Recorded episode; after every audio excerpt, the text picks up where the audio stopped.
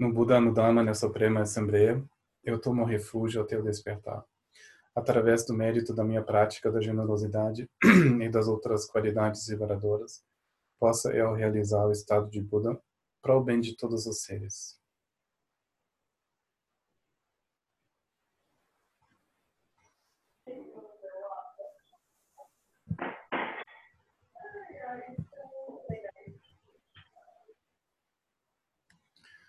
Bem, bem-vindos a, a todos.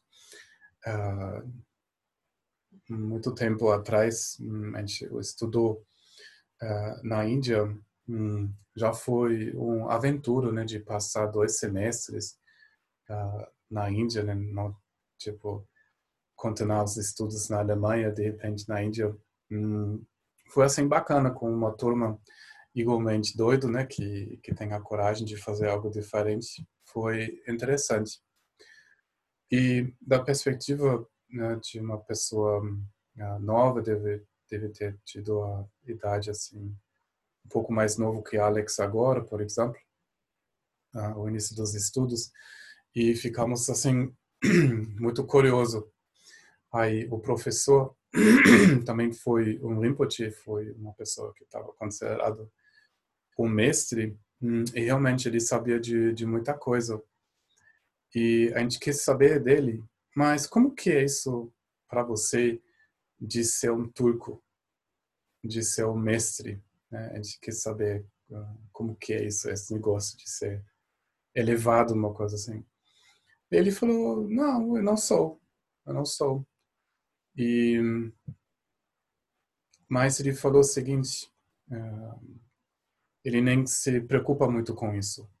Uh, se ele é ou não é um turco, de uma maneira privilegiada, ele falou: Olha só, eu estou muito feliz de ter entrado na porta do Dharma, de ter encontrado, encontrado o Dharma, que eu consegui entrar e me dedicar no Dharma. Aí foi muito pouco satisfatório porque a gente quis uma história um pouco mais mágica. Né? Que, será, ele ficou numa nuvem e pelo Bodhicitta, o chakra aberto, ele escolheu de nascer lá e ensinar os ocidentais doidos lá na Índia. Mas ele tirou muito tranquilamente essa fascinação. E ele falou, não, mas eu sou muito feliz que eu encontrei o Dharma. E ele falou na verdade, pessoas como a gente, então ele falou, eu e vocês, nós somos pessoas muito uh, ainda incertos. Isso quer dizer, um, quando nós encontramos uma coisa, nós já estamos acreditando. É, e a gente poderia ter encontrado outras opiniões, outras visões e ter seguidos e provavelmente uh, indiscriminadamente a gente ia seguir caminhos será cruéis ou uh, caminhos que ia nos cortar da nossa verdadeira natureza ou do bem que a gente poderia uh, encontrar. Então, para ele não foi, quer dizer, isso foi um pouco a nossa visão que a gente é uma uma turma lá do Ocidente, uma das quer dizer, a segunda geração e agora a gente tem um karma e provavelmente a gente já nasceu uma vez uh, no Tibete, teve muitas ideias, né, que porque tinha essa vontade muito grande para o Dharma, uma coisa extraordinária e a gente levou muito a pessoal querendo saber, mas como é isso? E para ele, hum, o valor ficou mais assim do Dharma que vem. E as mesma, a mesma discussão na época os alunos tiveram com Gendo Rinpoche, falando, nossa, mas você é um mestre ex excepcional. E esse professor que eu encontrei na Índia, hum, ele falou para nós, uh, quando ele ele foi na, na França, ele se inclinou na frente do Gendo Rinpoche e sempre falou, gente, vocês não podem acreditar a sua sorte, de ter um mestre desse. Aí os alunos perguntaram, Gendrovich, mas fala logo, fala logo quem você era em uma outra vida. É, como foi isso? E ele falou, vocês não entendem nada, absolutamente nada. Ele falou, a única coisa que tem um certo valor em mim é o Dharma que eu pratiquei.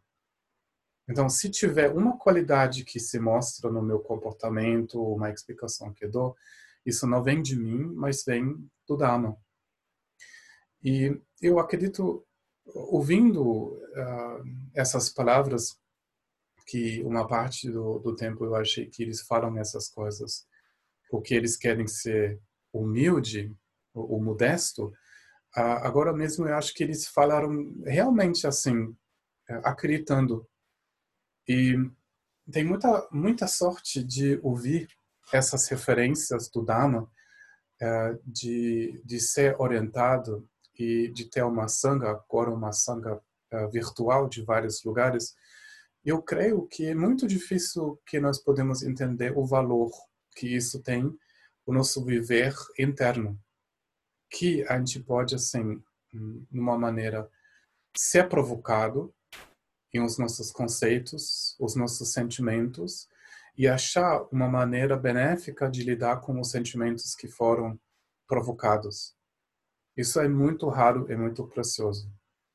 Agora, eu não consegui assim ler uh, com calma todas todas as mensagens das discussões de de ontem e de hoje, mas eu estou muito feliz que os assuntos que nós tocam, que remexem, que finalmente estão chegando em nós, né? Que tem praticantes aqui, né? Aqui presente, uh, que olham para o outro né, que, que podem até pedir desculpas, dizendo, olha, errei, mas eu quero fazer melhor, ou uh, pessoas têm a coragem de abrir uh, a vulnerabilidade e achar uh, caminhos mais sensíveis, mais de coração, de, de conviver. Então, nós precisamos muito, assim, valorizar essas possibilidades, esses momentos, porque, de outro lado, a gente é muito pedido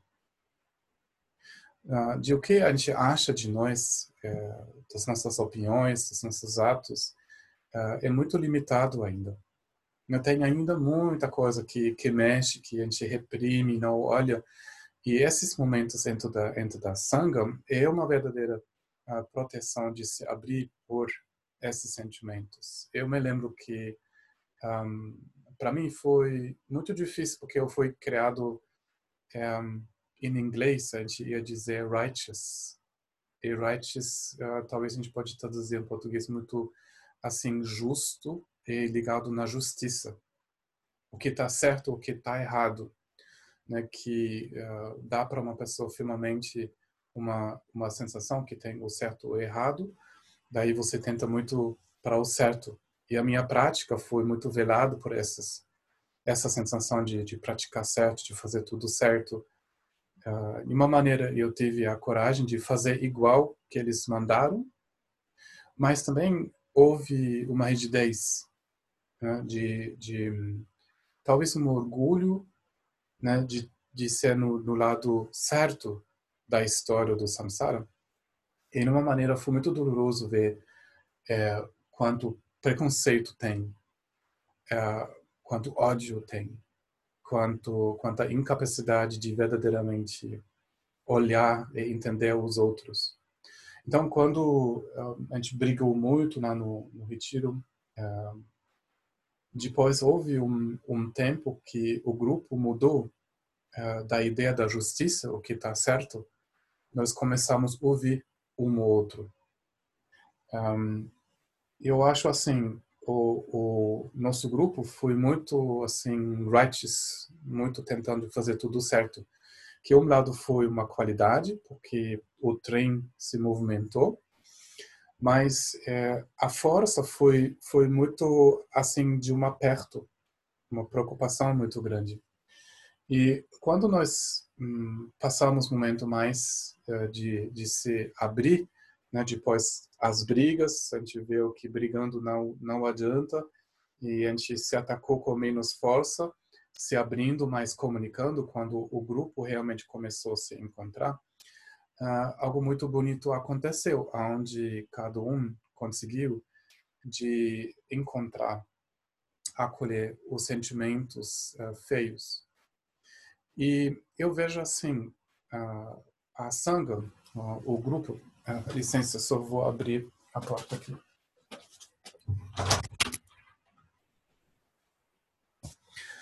E a Sangha, cada um de vocês, uh, faz esse momento no lugar da sua família. Uh, eu faço isso da, da, minha família, mas também em nome da minha cultura. Eu assumo né, o, o, meu lugar em tudo isso, nessa mandala uh, mundana.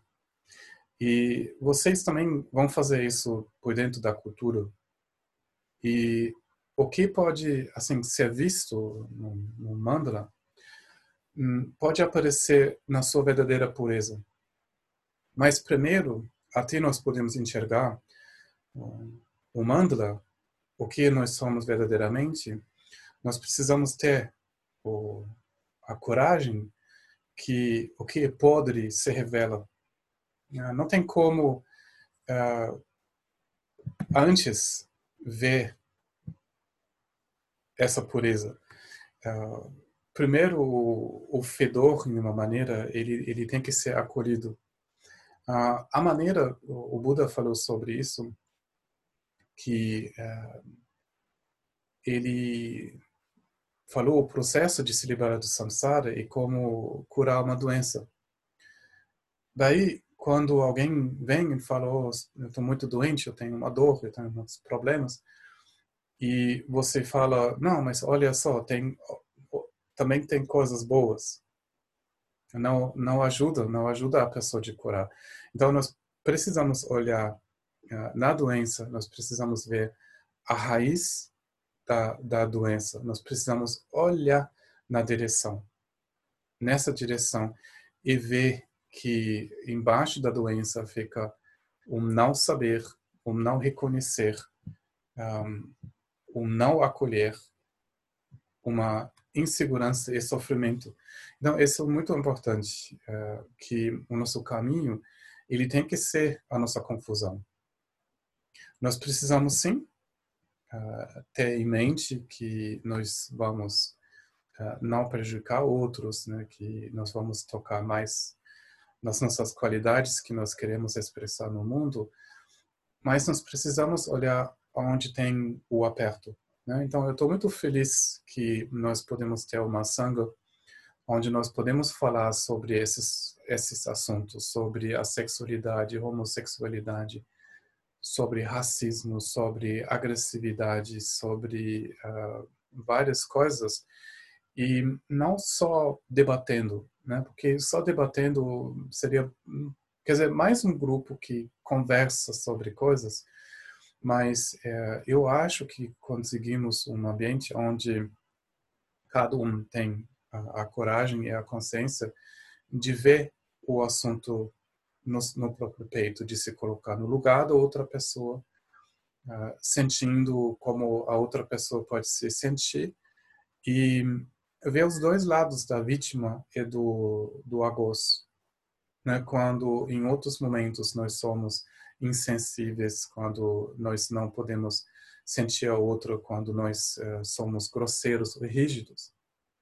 Então, olhando para esses lugares da nossa rigidez, dos nossos julgamentos, nossos preconceitos, nós vamos fazer realmente um avanço.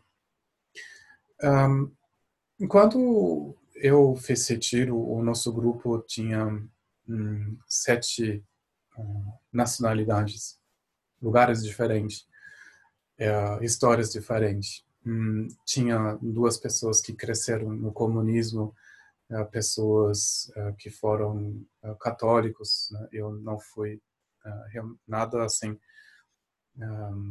E engenheiro, mas tinha meu pessoas de tudo. E o confronto entre o jeito das nações foi foi forte no, início. Uh, os franceses uh, tiveram opiniões sobre alemão e vice-versa, e sempre tentando achar o jeito certo de, um, de resolver.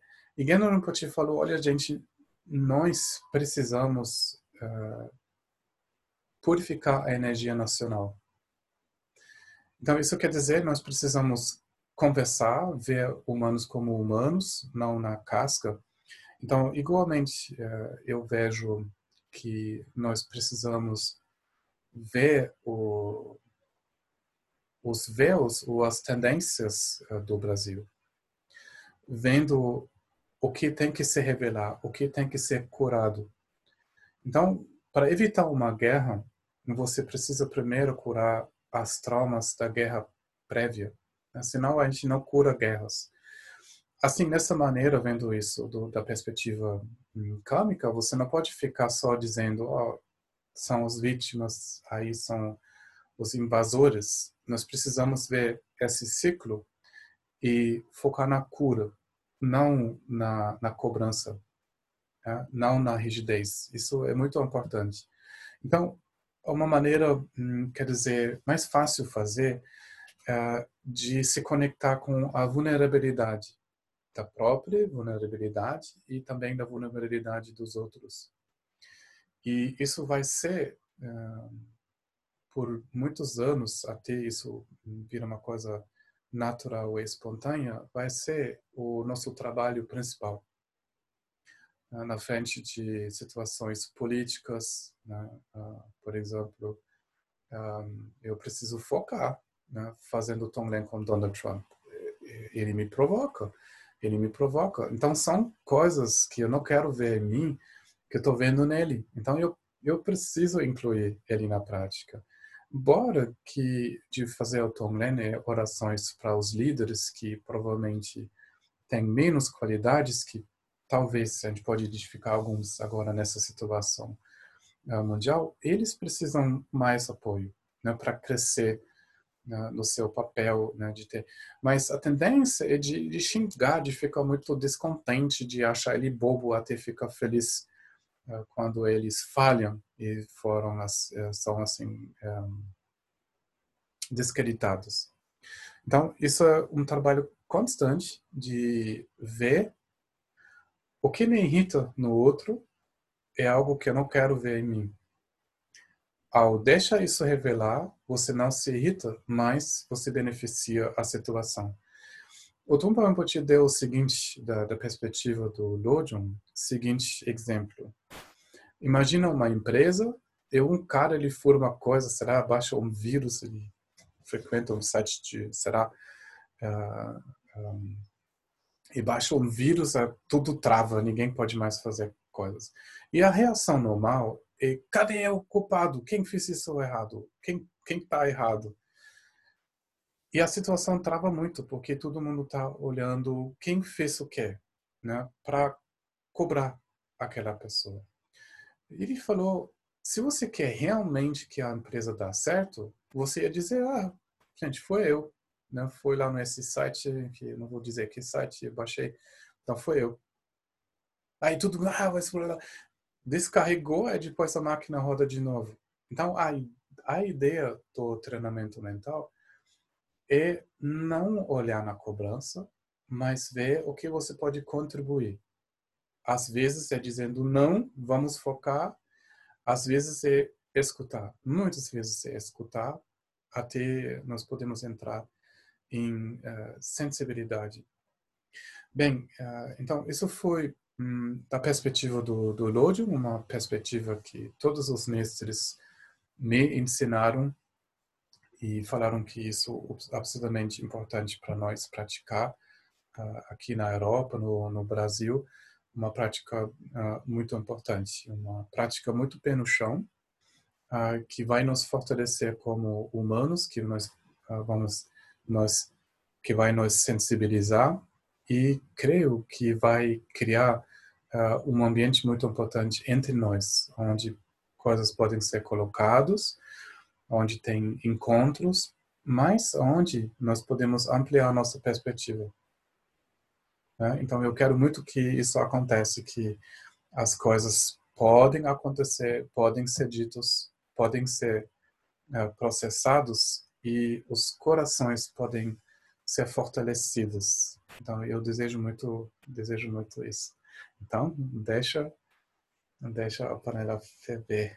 ferver. E então, te falou o início na panela, a cenoura, fala, ah, mas eu tenho beta-carotina.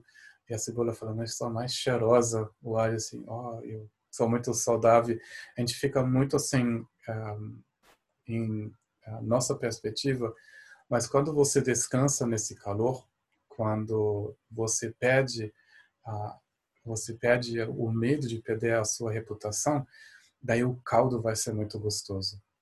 Hum, depois todo mundo pode aproveitar desse caldo, mas salta as vitaminas.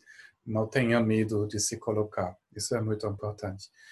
E Genrin também falou uh, porque as pessoas às vezes ficaram preocupadas se esse comportamento, uma briga, pode gerar um karma muito negativo, é melhor de não brigar, né? Todo mundo tentando assim praticar hum, como o melhor imagem, tentando ver qual imagem aqui eu preciso me adequar. Ele estava rindo, rindo, rindo.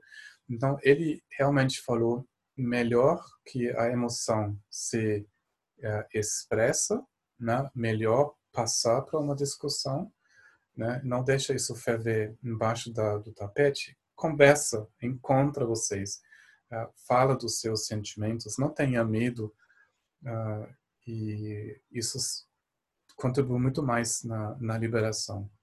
Né? Então isso é muito importante. Não deixa, uh, não deixa uma coisa embaixo do tapete. Isso não não adianta. Melhor colocar.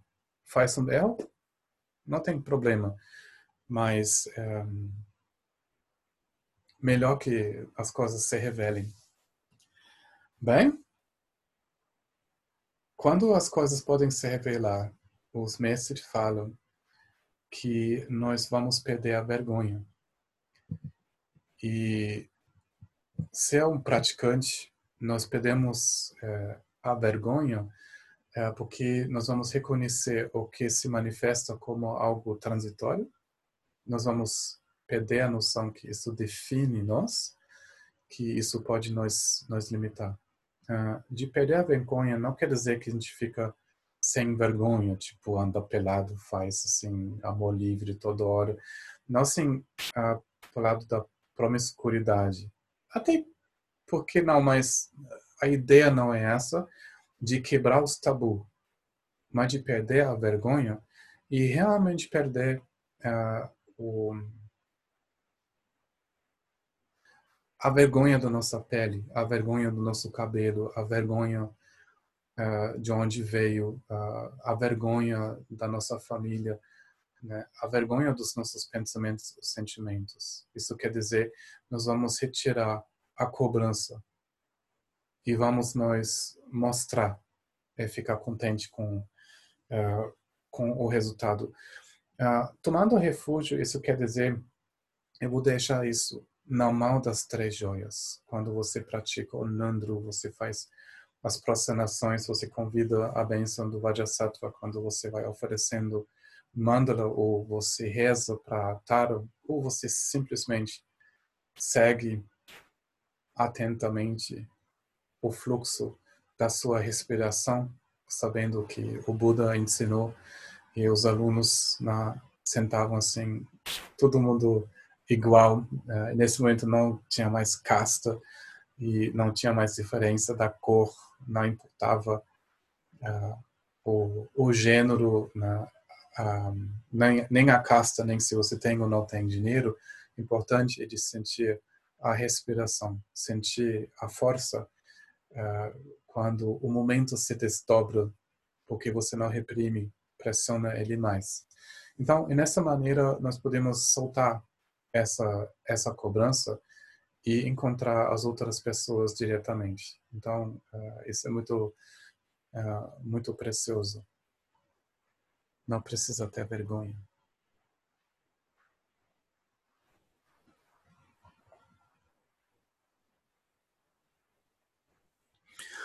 Eu quero voltar para o assunto uh, de morrer.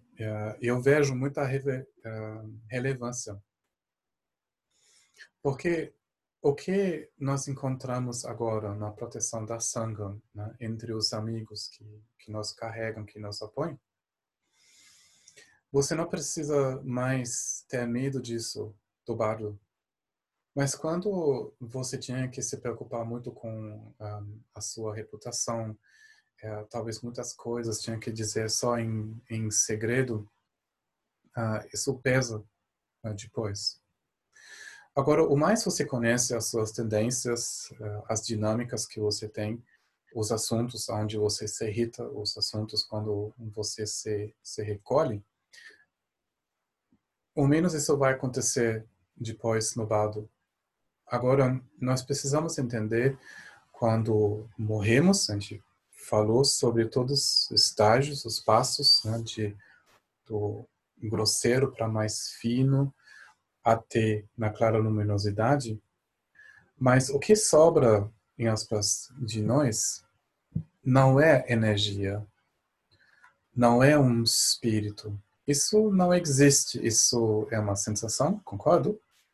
uma sensação de energia, uma sensação de algo pessoal, mas nem essa consciência pessoal tem uma maneira de sobreviver à morte. O que sobrevive são as tendências não integradas.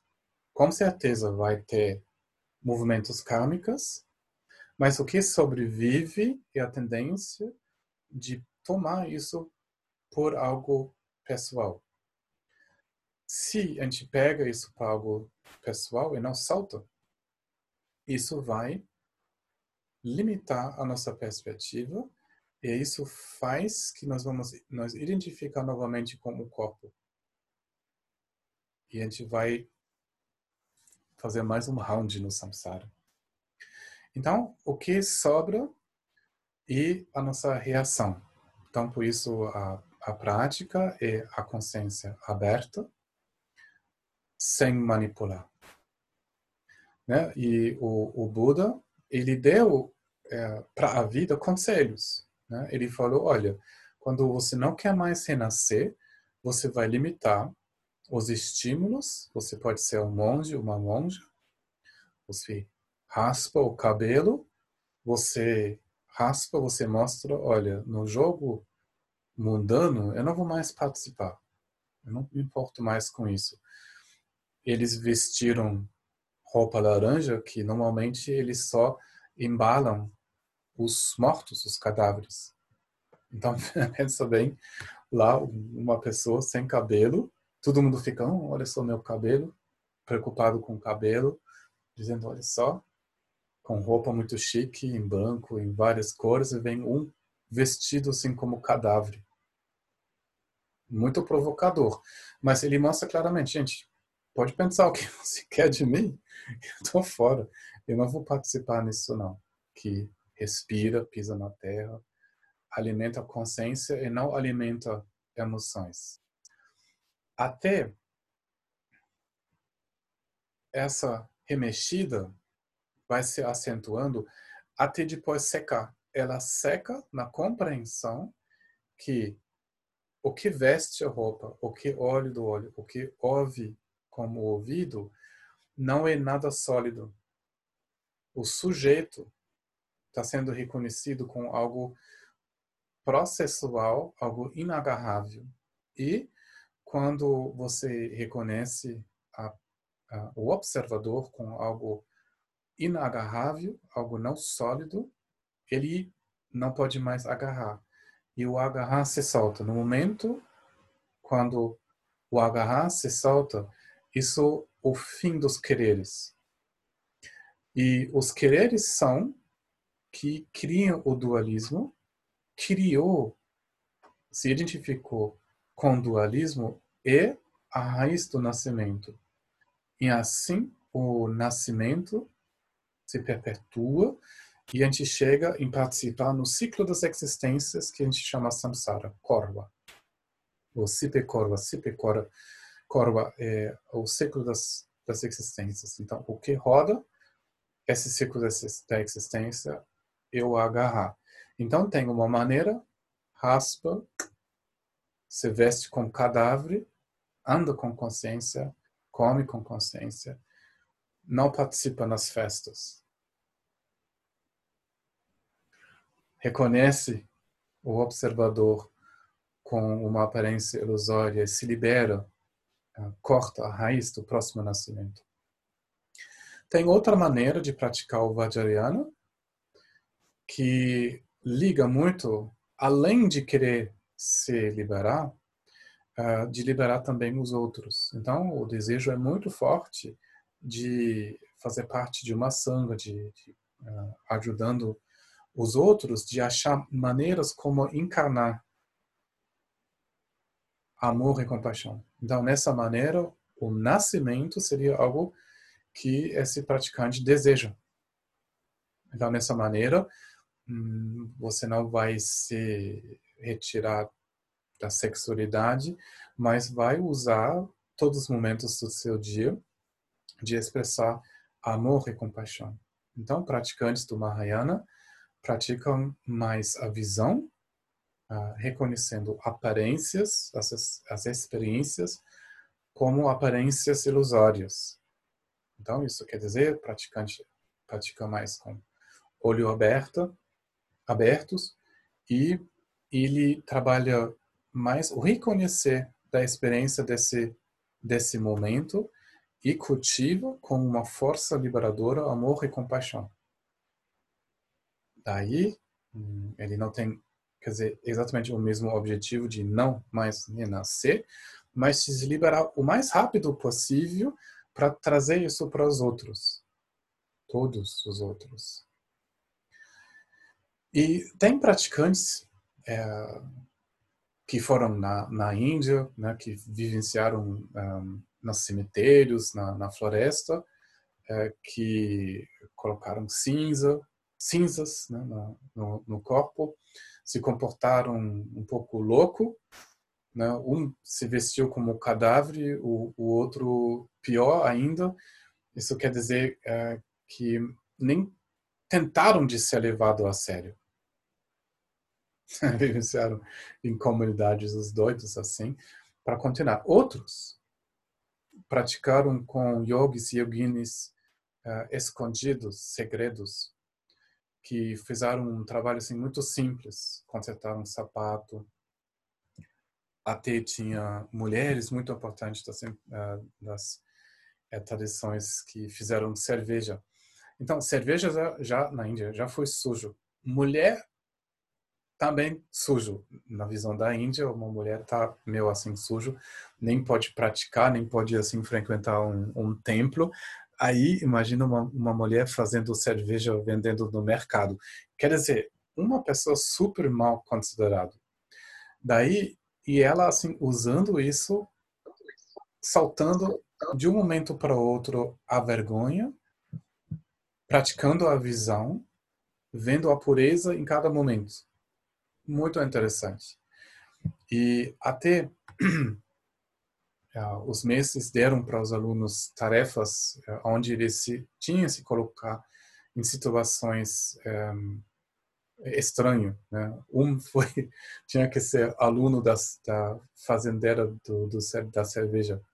Então, uma pessoa assim super mal considerada, uma mulher fazendo cerveja, ele ainda tinha que servir ou tinha que servir num puteiro, né? fazendo assim coisas super louco para soltar essa identificação com o que você acha que você deve ou não deve ser.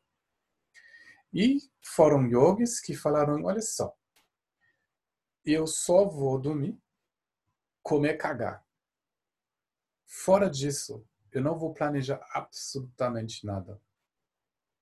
A única coisa que eu vou fazer é comer, dormir e ir para o banheiro.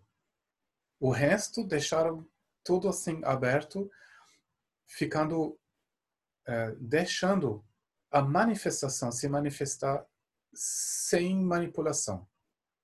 Então, isso a raiz da prática que nós praticamos também. Esses heróis que, que uh, tentaram, que praticaram nessa maneira, às vezes super simples, um cara assim trabalhando no boteco assim da esquina, um outro assim com roupa doido, os outros assim só fazendo coisas absolutamente simples, mantendo a visão mais alta. E tem tradições uh, no Tibete, no Nepal e também na Índia, onde uma expressão dessa atitude foi que eles nem cortaram a unha, eu acho muito prático, né? Se você usa computador, não muito prático. Também não cortar o cabelo. Eu tentei dois meses agora. É, é maravilhoso. Para deixar tudo natural. O cabelo só sai assim. E na visão, sai como daquines e dacas, com seres despertos. A unha, da, na, todos os poros da pele, todos os cabelos, tudo deixaram sem manipulação, como uma expressão física da atitude de não manipular nada. Quando você pratica em uma dessas maneiras, é, soltando é, a vergonha, a repressão e a autocobrança, você pode deixar os pensamentos, sentimentos e as suas tendências brotar naturalmente e você vai reconhecer eles com algo passageiro, algo que não tem poder de te definir. Daí, nessa maneira, você salta a identificação, você salta o agarrar e a sua consciência se libera. Faz isso durante a vida, faz isso quando você morre, e depois você tem o hábito de ver as coisas dessa maneira também no bado. Quando os seus medos, a sua raiva se manifesta como monstros ou como daquines, homens de barriga de chocolate, ou não sei o que você deseja, você sabe que isso é uma coisa que vem e passa. Mas quando você fica ainda com muito vergonha, nossa, mas eu não estou morrendo agora, e agora eu vejo esse menino, essa menina. Quando ainda tem essas reações de reprimir ou agarrar, ah, você está marcado para mais um round. O bardo fica difícil. Mas quando você usa a, sua vida, a proteção das três joias, principalmente da, da sangue, de deixar coisas que normalmente geram uh, vergonha, você vai ter a força de ver que isso vem. E você pratica igual desses yogis lá do passado. Né? Se você quer deixar o cabelo crescer, pode, ou corta ele. Na verdade, não importa, mas a importância que você usa as condições para praticar de ver as coisas como eles vão e passam. Isso é a preparação durante a vida, o cultivo durante a vida, e o resultado você vai colher nos momentos difíceis de morrer, né? E depois morrer. Agora, eu falei, quando você já morreu, né? Você pode ter o um momento quando a luminosidade do Dhamma se manifesta. Deixa, deixa eu dizer mais umas coisas sobre isso. Um, assim, tem os livros, tem o Baldo Töder, o livro da liberação pelo ouvido. Um, um, é, liberação do Bado pelo ouvido, que se chama o livro dos, dos mortos dos tibetanos, né, que foi meu conhecido assim que dizem você vai ver tipo 100 deuses ou divindades um, pacíficos e sem iradas. Um, o Tumpa Rinpoche e também Gendo Rinpoche pararam de ensinar isso.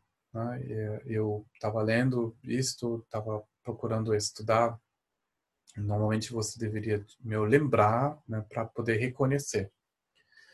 Só os mestres, como Genrin Rinpoche e Tumpa Rinpoche, falaram que provavelmente como para pessoas como a gente, com o nosso background cultural, nós não vamos enxergar esse bardo do Dhammata uh, nessa maneira. Né? Isso quer dizer que provavelmente nós não vamos ter essas manifestações. Agora, nesse momento que a maioria dos comentários colocam depois uh, a aparência do, da clara luminosidade, alguns antes, bem perto desse, desse momento. Eu acho que, eu creio mais que vem depois, que ele pode se manifestar, sim, talvez, né, em 100 uh, eh, divindades, mas eu acho que eu não estou botando muito fé nisso, que eu vou ver isso exatamente assim.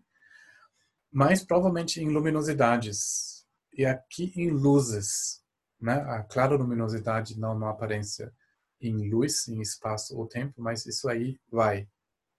Então, dependente do grau da sua realização, você pode ver uma luz de uma direção. E dizem quando essa luminosidade, essa luz uh, do Dhammata, Baldo do Dhammata, é muito forte.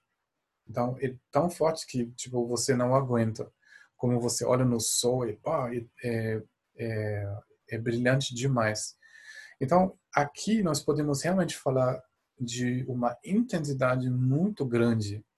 Né? Como todas as aparências, todas essas coisas que você já viu, fica condensado uh, toda a energia acumulada nessa luminosidade. E aqui a, a instrução é de reconhecer isso como bado do Dhammata, não se assustar e de se abrir para essa luminosidade. Então, isso é importante.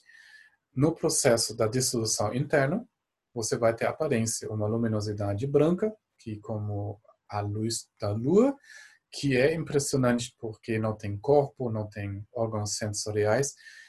A gente pode falar que é uma, uma é, experiência intensa. Depois, a luminosidade vermelha, a, a aparência, aumento e o quase realização, esse brilho uh, preto, mas não assim que eles têm aquela intensidade. E aí, isso sim tem uma intensidade. Então, quando você vai ler nos textos, a luz fica tão intensa, não se assusta, isso basicamente depois de morrer.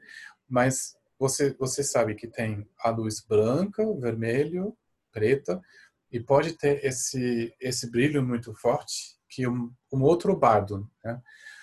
Então, nessa maneira, se abre para isto. Daí, a sua atitude do Mahamuda, do Tonglen, o prática do Chinese, não muda absolutamente nada.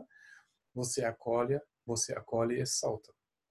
Né? Quando você tem o hábito de acolher a intensidade desse momento, o que vem de fora ou de dentro, e se soltar e reconhecer isso com algo que vem e passa, você também vai ter esse hábito na frente dessas luzes mas nos ensinamentos nós vamos apontar essas ocorrências uh, para ter mais facilidade de reconhecer isso como algo que faz parte do processo.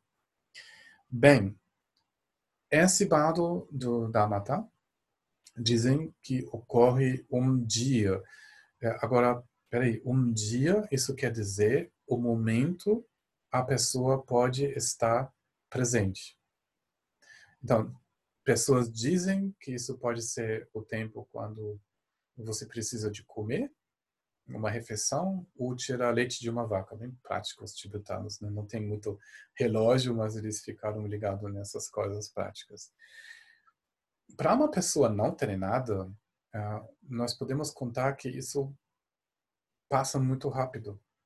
Né? Agora a nossa mente, uma mente de uma pessoa hoje em dia, uh, usando videogame, computadores, anda de carro com muita coisa, provavelmente isso vai ser tão rápido que nem reconhece.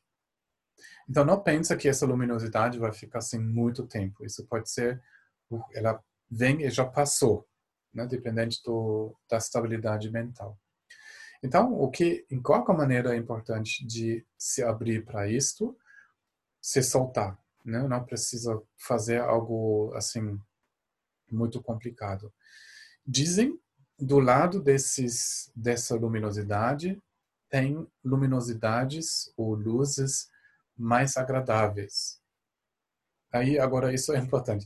Tem essa luminosidade que você quase não aguenta, aí você tem que ir. Tem alguns outros que são mais agradáveis, aí você não vai lá.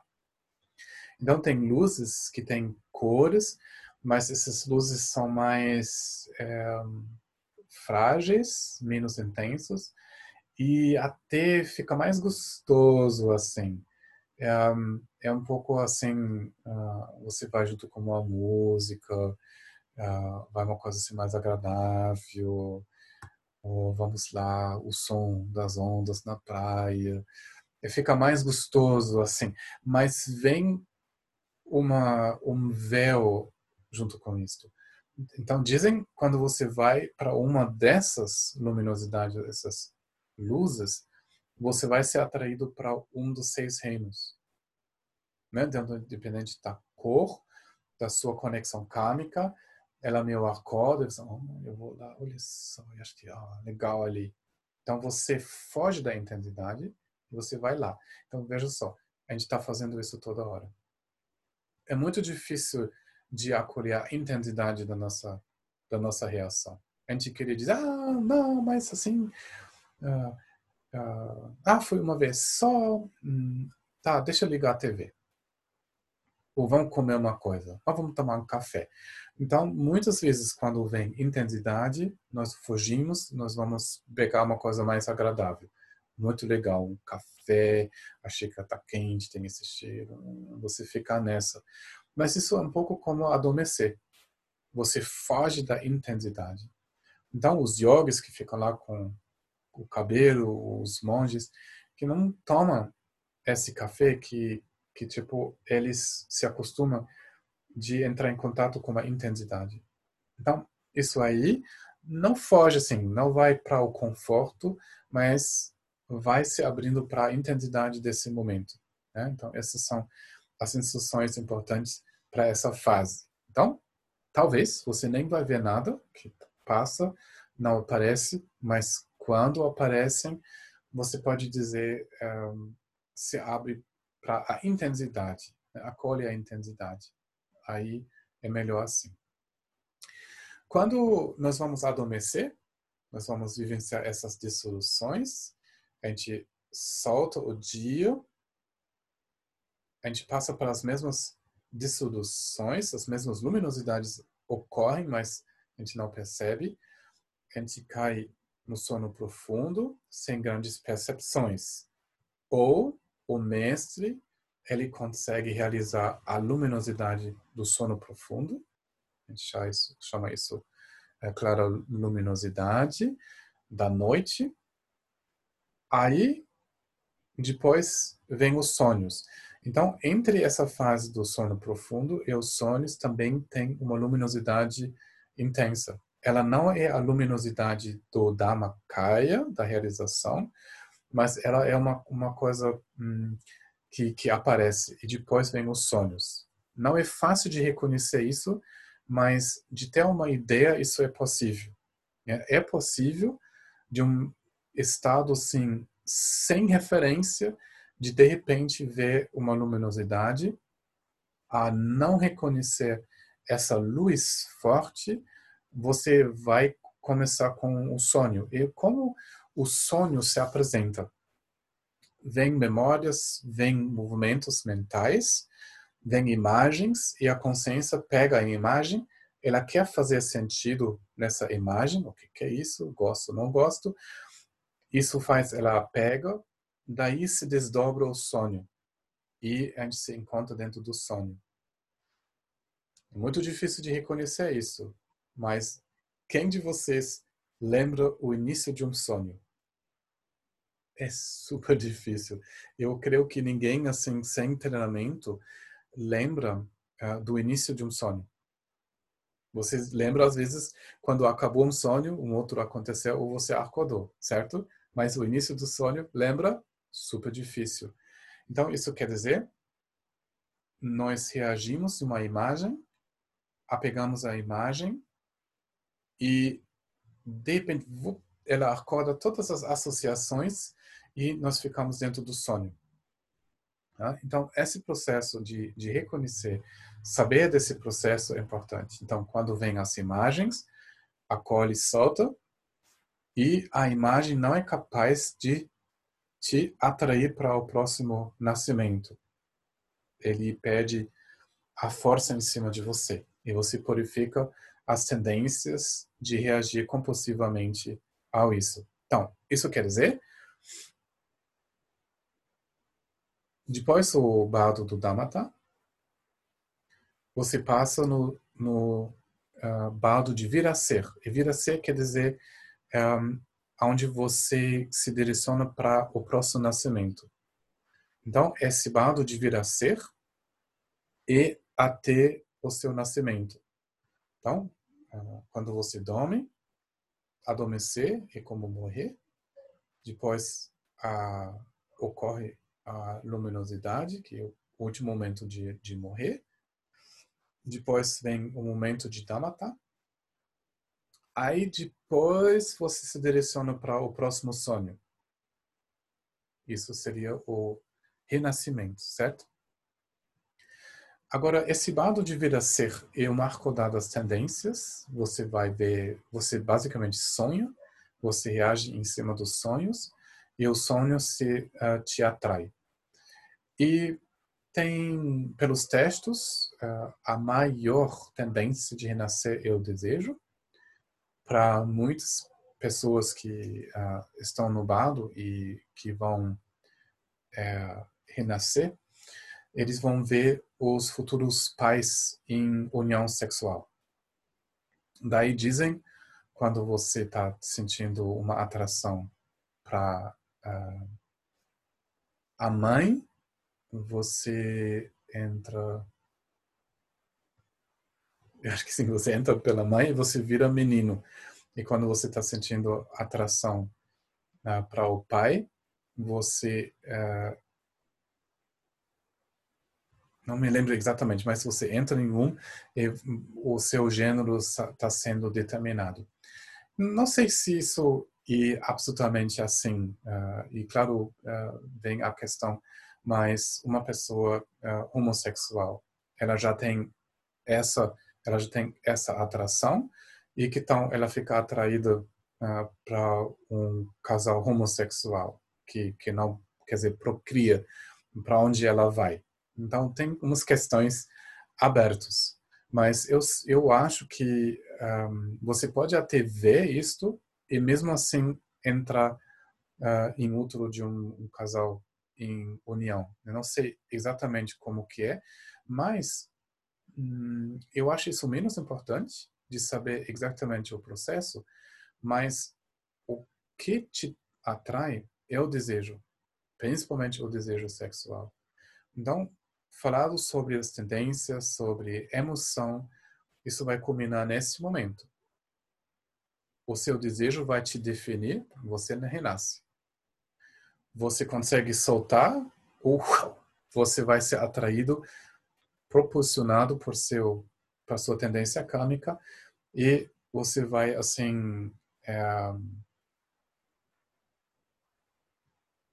como chama tu, tu book é,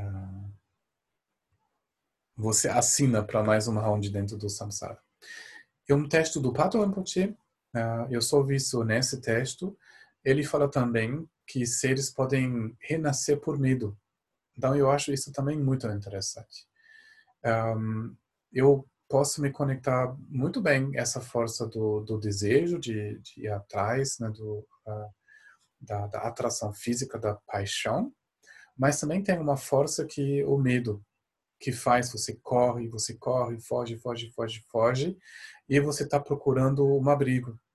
Então, ele fala que os seres ficam muito apavorados. Uh, imagina, você sonha um pesadelo, só você não pode acordar. É, o que você faz? A gente acorda, depois uh, toma banho, toma café, esquece o pesadelo. Mas imagina, você não, não sai do pesadelo. Qual seria a sua reação? Você está olhando aonde se esconder. Né? Como os seres fazem, um coelho faz, um uma lagartixa faz, ou até nós, a gente fica dentro de casa. Então, é uma tendência muito forte. Aí dizem que eles correm para dentro de uma caverna, dentro de uma casa, dentro de um palácio, de uma, dentro de uma fresca, embaixo de uma pedra. Então, isso, um, essa tendência de querer se esconder, uh, você meio entra de, em outro de novo. Em outro ou em ovo daí você vai vai renascendo de novo. Então, em qualquer maneira, seja o que mais move você, o medo ou o desejo sexual, é uma tendência que acorda, igual um sonho, as imagens vão acontecer, isso vai determinar o que você vai ser, vir a ser, né? para usar a palavra do bardo uh, de vir a ser. Eu já falei que uh, em outro, uh, você vai crescendo, a parte da mãe parte da, do pai vão se afastando, as energias vão circular entre eles o mais energias podem ser é, agregado, eu acho, uh, dentro do corpo, né, que fica cada vez mais sofisticado, as possibilidades de perceber e as possibilidades de processar karma vão aumentar.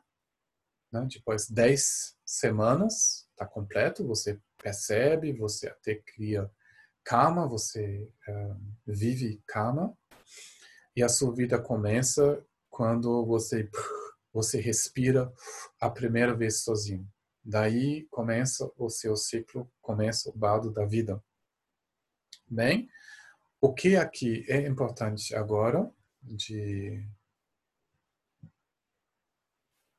saber lembrar desses ensinamentos que estou dando de uma forma eh, resumida para poder passar por essas experiências de uma maneira aberta para usar a sua vida bem, de praticar uh, Tonglen, de uh, acolher a experiência, de se acostumar de ver essas experiências com aparências uh, temporárias, mas também de estar capaz de ajudar outras pessoas. Agora, como nós podemos ajudar outras pessoas? Claro, as pessoas que receberam os mesmos ensinamentos, as pessoas que fazem parte da Sangha, isso é razoavelmente fácil. Né? Você pode conversar com eles, porque hum, você aprendeu para onde direcionar a sua consciência. Você fala nessa maneira a mesma língua. Você está sabendo dos mesmos uh, medos. Claro, o contato da sangha, de uma maneira, tem que ser autêntico. Né? Nós precisamos uh, crescer, porque não tem uma receita só. Né? Eu estava lendo de um é, um cara que fez parte de uma sangha nos Estados Unidos. E ele teve câncer, ah, foi no hospital, foi tratado, sobreviveu, depois ele escreveu. E às vezes ele ficou muito irritado com a sanga, que as pessoas veio lá, tipo, ah, hum, tá, mas isso, isso, isso é muito bom porque você está purificando o seu karma. Ou dizendo tipo, ah, mas de uma maneira isso estimula a sua prática, então isso é bom para você. Então ele se irritou muito porque hum, eles estavam só assim repetindo conceitos que eles puxaram, mas eles não estavam presentes de verdade, não de coração aberto. Ninguém acolheu de verdade o sofrimento. Ah, então isso é muito importante que a sangha seja um lugar de uh, um encontro verdadeiro é uma ajuda verdadeira, uma presença verdadeira em momentos difíceis, especificamente esses momentos quando você morre, né? Agora sim, um,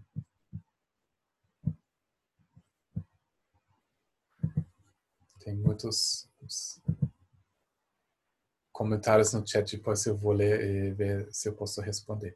Mas deixa eu só é, falar um pouco mais sobre esse assunto. É, importante. Agora, você tem que pensar para você mesmo é, como você vai querer vivenciar esse momento. E como você não sabe quando vem esse uh, momento, você tem que pensar, meu, agora. Né? Ver e falar com os seus amigos da sanga, da sua família, uh, como esse momento deve ser para você. Hum você, eu posso imaginar que tem pessoas que dizem, não, mas eu quero silêncio, eu quero praticar, eu quero ficar na, na reflexão, eu quero que ninguém fala coisas assim comigo. Uh, talvez silêncio seja bom. Pode colocar um Buda, mas não me irrita, não fala sobre coisas. Eu quero assim passar com isso muito assim independente. Outras pessoas uh, falam não, eu preciso de vocês, uh, então fica comigo faz a prática do chinese, uh, fica no mantra, mesmo se eu não posso dizer o mantra, se eu vou ver, uh, se eu posso ouvir vocês, isso vai me carregar bastante. Então, é muito importante refletir honestamente o que é, o que ia ajudar você e uh, pega, um momento assim com a sua família de, de, de explicar né, em o que você acredita, ah, como você vai direcionar a sua consciência para eles poderem entender você. Explica que depois da respiração tem um momento muito íntimo que você quer também vivenciar em silêncio, não me toca, não mexe muito no meu corpo, fica só na oração, fica no coração, fica só presente. Então, isso ajuda muito. Uh, você pode contar como fato que a maioria das pessoas vão ser sobrecarregados. Né? E se uma pessoa fica sobrecarregada, alguns fogem, alguns trancam. E tem outros que falam pra caramba, que gritam, que choram, que são escandalosos, porque eles não sabem como reagir. Mas quando você pensou, daí você buscou um momento assim ah, de uma conversa agradável, dizendo, olha, eu pensei muito nisto. Né? Então esse momento para mim tem importância de viver isso com serenidade, com um momento espiritual. Eu quero passar o mundo com essa valorização. Né? E a palavra não pode expressar o que eu estou sentindo para vocês, mas eu quero sentir isso no coração quando morre. Então escolhe as suas, estou inventando isso, mas escolhe a sua palavra para passar isso para eles, porque isso vai tranquilizar. Eles sabem, oh, eu sei que ele ou ela vai querer nessa maneira, então eles vão ficar mais tranquilos, porque eles sabem que estão fazendo o que você deseja. Então, mesma maneira quando você ajuda uma pessoa a se preparar, então, conversa. Talvez a pessoa nunca pensou nesse momento, mas talvez uh, venha um momento quando você pode falar com uma pessoa, convidar uma conversa, pensar, eu quero saber como vai ser para você, então eu não vou querer deixar você, mas me, me, fala um pouco como eu poderia te ajudar, como eu posso imaginar. Né? Aí talvez a pessoa nunca pensou, daí uh, isso pode ser uma grande ajuda, porque quando você sabe e você acompanha, você pode tranquilizar os outros parentes, né? Você pode dizer, conversamos nesse momento, né? Como ela é budista, ou será ela é cristã, ela é muçulmana, ela é hindu, ou ela é ateísta, ela acredita, ou agnóstica, ela acredita em nada. Então, é, não faz essa oração, fica assim, assado. Então, de poder organizar, tranquila muito as pessoas, porque eles sabem o que é importante. Agora, como uma pessoa, e nós, no momento, nós não podemos decidir de voltar, uh, o sofrimento é muito grande quando você chora. Né? Quando você fala, não vai, não vai, não vai. Pô, você tem que ir, não tem como voltar. Mesmo se você quer muito, ou todo mundo quer, não tem esse caminho, não vai ter volta. Né? Então não compensa de chamar a pessoa de volta. É melhor, assim, tranquilizar a pessoa.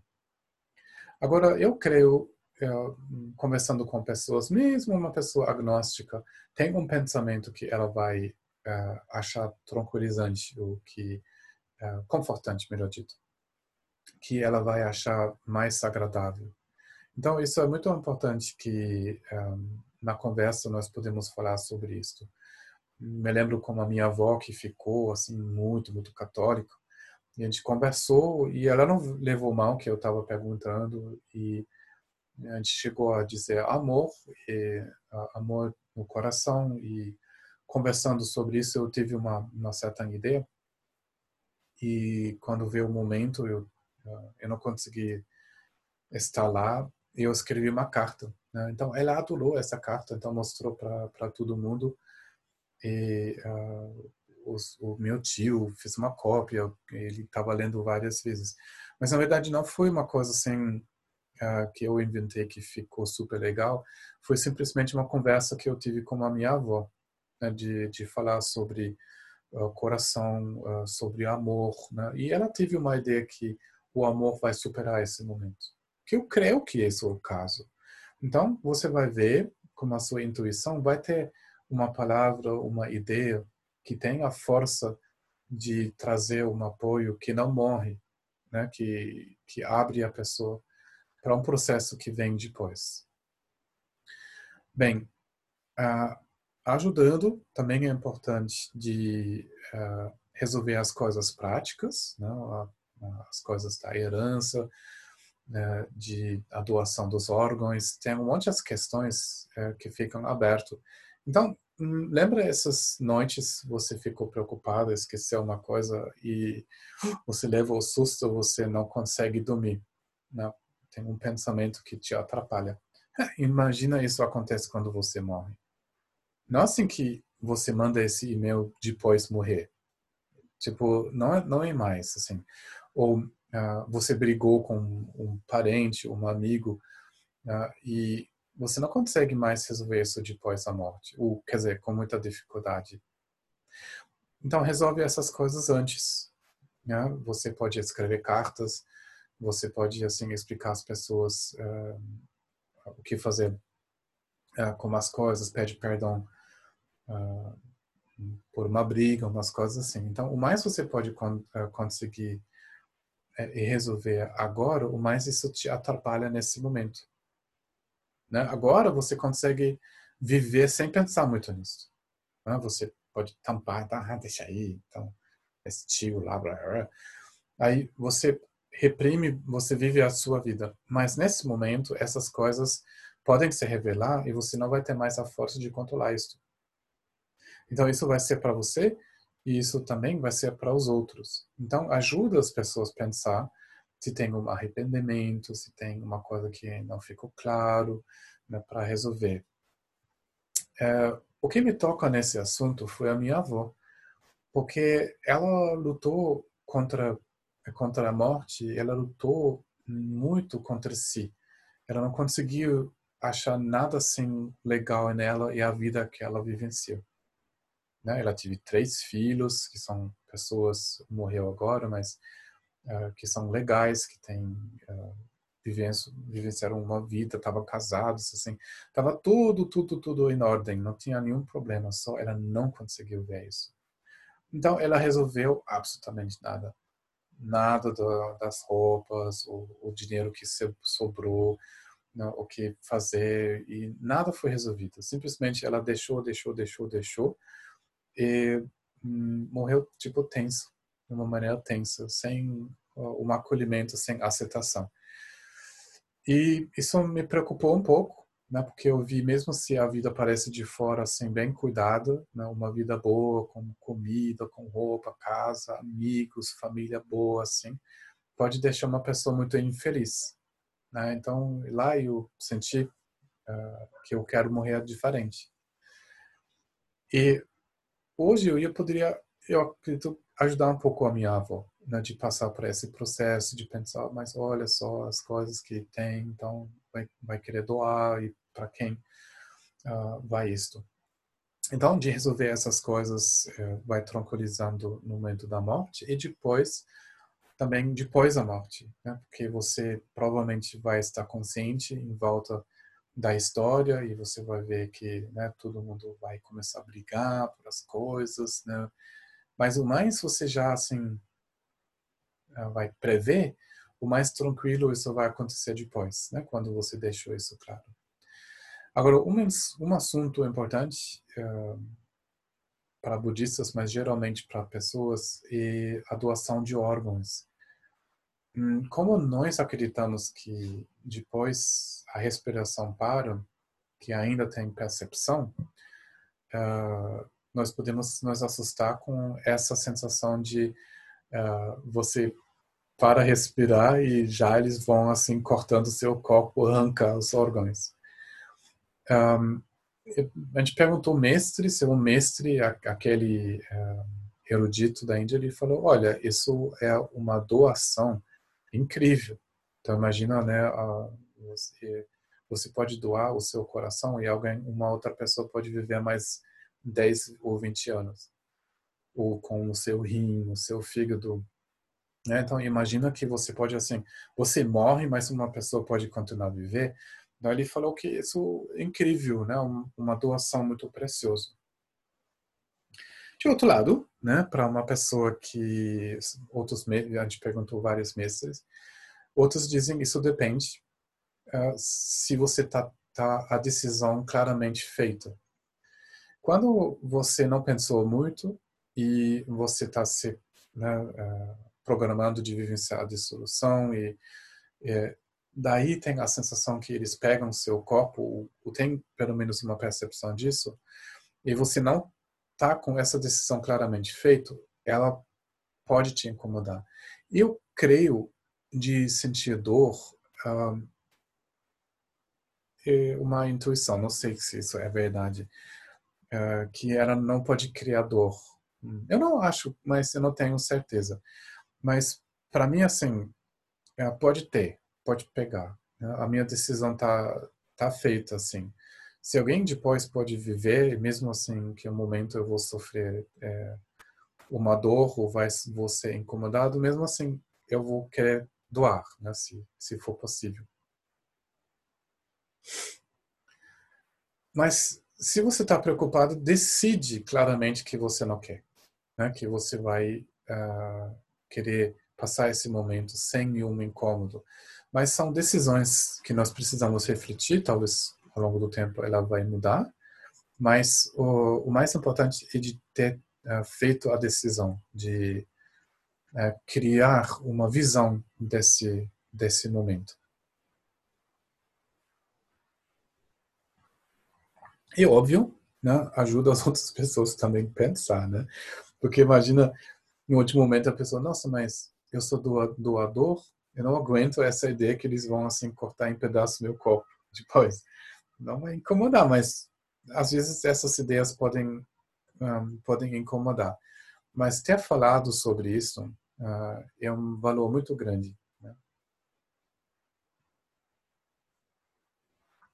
Bom, isso é um resumo. Com certeza, né, vocês têm uh, coragem, vocês têm uh, intuição e vocês podem conduzir uma conversa dessa né, e ajudar as, uh, as pessoas. Né? Então, eu, eu vi em vários momentos de ter uh, a coragem e de ter essas conversas muito, muito importantes. A minha mãe, né, deixa eu compartilhar uma coisa pessoal nesse, nesse respeito, hum, foi antirreligiosa. Né? O que ela vivenciou uh, o catolicismo chocou ela, foi muito, muita pressão.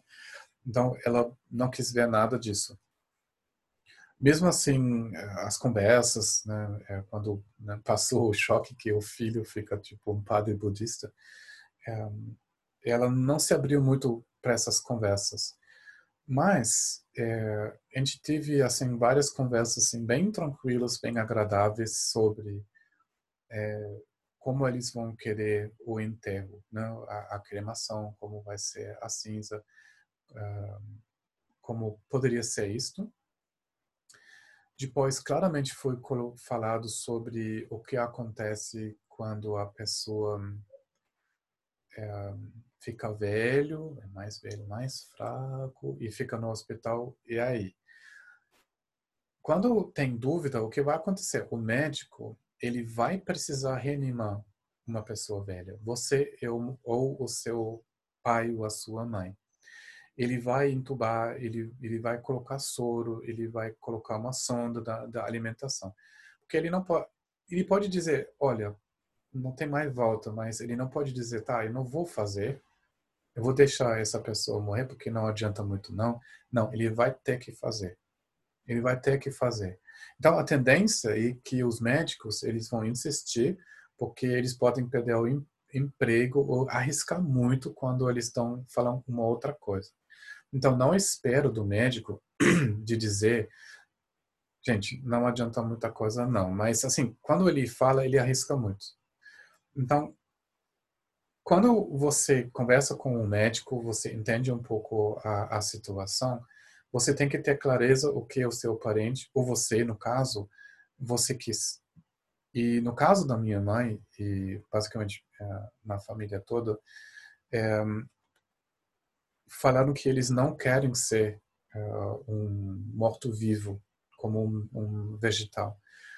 Não querem uma alimentação pela sonda. Quando uma vida normal ou natural não seja mais possível, eles querem fazer a passagem. Então, tendo conversado isso claramente, ajudou bastante. Algumas pessoas de vocês né, acompanharam quando eu percebi que a minha mãe vai morrer de um de um AVC, né, foi na Índia, né, e mas a conversa com a minha irmã uh, foi breve, foi muito claro. Né, a, a, situação é a seguinte: uh, o sangramento ficou grave, o prejudício, o dano no cérebro grande. Eles poderiam tipo uh, aliviando a pressão, salvar a vida dela. Mas o resultado seria uh, um prejuízo muito grande, e, uh, uma vida normal impossível, só assim muito muito prejudicado. E eu, todo mundo sabia muito claramente que a minha mãe, também como médica, que absolutamente não quis isto. Então, a discussão de deixar né, a, a, mãe, a própria mãe morrer, uh, foi muito claro. Né? Doloroso, mas claro. Então, imagina de ter eu na Índia, os outros lá, ter ainda uma discussão. Não, pode não, sim, mas ela falou isso. Não, você não lembra bem, blá, blá, blá. Então, um fica acusado de deixar a mãe morrer, outro fala, não, mas como você pode? Nós vamos salvar ela. E, sabe, o discordo é, pode criar uma situação muito, muito difícil né, para todo mundo, sem querer, absolutamente sem querer, simplesmente sem saber o que a pessoa ia querer. Então, o mais você pode expressar a sua atitude, o, o mais você pode assim saber isso da né, dos, dos, seus parentes, dos seus, dos seus pais no caso, ou do seu marido, da sua esposa, o mais adequado você pode reagir. O mais confortável vai ser a, a situação para os outros, quando você não pode mais falar, e para você, quando a pessoa não pode mais responder assim uh, em palavras. Então, eu recomendo muito, mesmo assim, se uh, essas discussões podem gerar emoção, de chegar numa num esclarecimento. Então, para mim, isso ajudou muito, né? Então, também vivenciar esse momento, uh, claramente sabendo a minha mãe morre, de poder acompanhar com prática, né? Uh, com o contato da sangue, né? de, uh, foi assim uma benção, realmente uma benção um sonho meu de vivenciar a morte da minha mãe. Assim, claro que eu queria que ela poderia vivenciar um pouco mais, mas uh, as melhores condições se reuniram para uma pessoa totalmente antirreligiosa.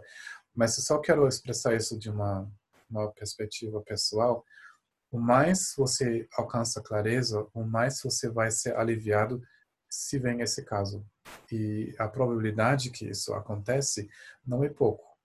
Né? Então, o mais você traz a clareza, o mais você pode agir de coração, né? porque as dúvidas foram tiradas.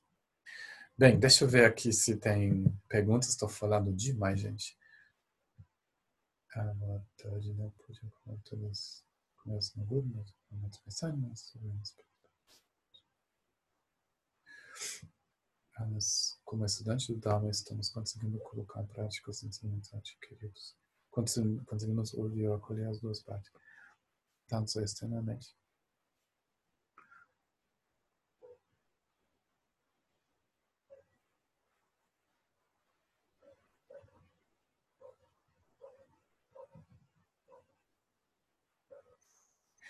É, uh, tá, claro que é, nessas discussões né, que eu tentei abordar um pouco ou dar uma visão do, do Dharma antes, a gente, a gente não sabe exatamente, né? Para uma pessoa pode ser demais ou para outra é importante, a gente nunca vai nunca vai saber. Só a nossa reação deve ser de olhar isso no nosso peito, né? de se colocar no lugar do outro né? E às vezes dizer, gente, vamos focar, isso é emocional demais, qual a solução, vamos ser objetivo, pode ser bom. É, Para uma outra pessoa isso fica muito abrupto, a gente não sabe. Mas nós vamos sim precisar tentar e, e ver depois o que é o resultado. Né? Mas a coisa mais importante de é, descobrir e é, acabar com as nossas projeções. Né? Então, eu acho que no início eu dei umas dicas e, uh, sim, às vezes uh, eu preciso conversar, às vezes eu sinto a conversa fica muito demorada, né? a gente não vai saber. Mas, assim, vamos perguntar ao nosso coração, né? Às vezes dele vem, não, não, fala uma coisa ou não, fica só escutando. Lendo é escutar. Lendo mesmo você só vê, vê um, nome, talvez uma pessoa que você nunca viu, é, ela é também parte da sanga. Talvez nesse momento ela precisa ser ouvida, né? ou ouvir, tipo, um, não sei exatamente. Mas uh, vamos decidir os corações sem perder o foco do Dharma, né? E sim, nos grupos, sim, pergunta, pergunta lá no grupo.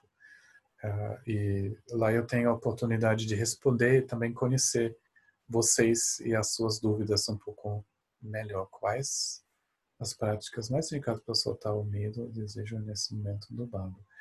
Tem é, explicações simples e muito intensas é, em relação uh, do Tonglen, do treinamento do, do Lojong, quando você, com a prática do acolhimento e da entrega, uh, dá e receber, uh, você consegue acolher uh, os quereres, né, as, as, emoções, e se vincular com certeza e com determinação, com amor, compaixão que você vai irradiando.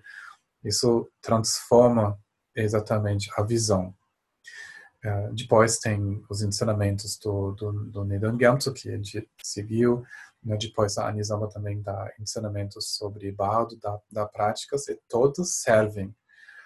Uh, se você vai ver uma prática do Idan, digamos, chinês, taro ou, ou outros, dependente da sua tradição, uh, quando você toma refúgio, você acorda a sua, a sua motivação, e a aparência, o nascimento da divindade é vida.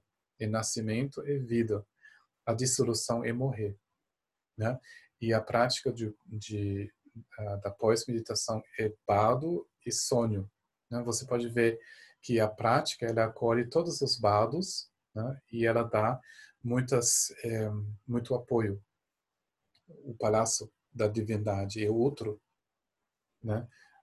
o acolhimento uh, da, da divindade depois a, a dissolução e exatamente como acontece a dissolução do de morrer ela de fora para dentro e até uma coisa muito fina e você salta mesmo ela então é assim muito treinamento para morrer para viver né e uh, pós morrer tive uma experiência de quase morte. Estava no UTI, tive uma parada respiratória, realmente não senti dor nenhuma. Que quando acordei, vi uma luz branca forte, que para mim como se eu tivesse um branco e quando tive noção que não era mais minha família, não era mais minha. Então, desespero grande de me ver na cama do hospital. Eu acordo com a sorrindo para me dizer, menina, que susto você deu na gente. Não, nossa, que experiência mais forte. Uh, então, pode ser que né, o, o, branco, ao ver com o movimento desse, desse elemento, né, chama isso uma experiência de, de quase morrer, um, eu recomendo, pratica com esse susto, né, uh, para acolher, ver né, o, o, apego e tal. Um, às vezes, sim, isso acontece nesse momento é quando a gente volta que nós ficamos fora do corpo uh, vendo. Eu não sei exatamente por que isso acontece nesse momento, mas isso já aconteceu para muitas pessoas, né? É. Então, a gente precisa conviver com os nossos queridos agora. A gente precisa comunicar uh, o amor. E no momento quando nós vamos morrer, hum, nós podemos ter a certeza que dentro do amor, é, o encontro é, com os queridos aconteceu, ainda acontece. No amor, eles não são separados. Então, é, isso é muito muito interessante essa essa essa experiência e um, é bom incluir ela na na prática, né? Acolhendo o, o medo né, que o acolhimento do medo nos dá a força de vivenciar plenamente. Né? E pode acontecer muito rápido e a gente não falou para os outros né, o que a gente acha deles. Né? A gente vivia só na superfície. Né? Então não deixe o tempo passar. Nossa, que experiência forte. Esse é um modelo do testamento Uh, não, eu não tenho, eu não tenho um, uh, um modelo. Né? Também no Brasil, acho que eu, eu preciso fazer ainda. Né? Eu resolvi umas coisas aqui na Alemanha Mas é importante também fazer uma procuração né, para alguém quando você fica incomunicável. Uma vez você falou de uma prática de imaginar seu corpo apodrecendo, poderia falar sobre.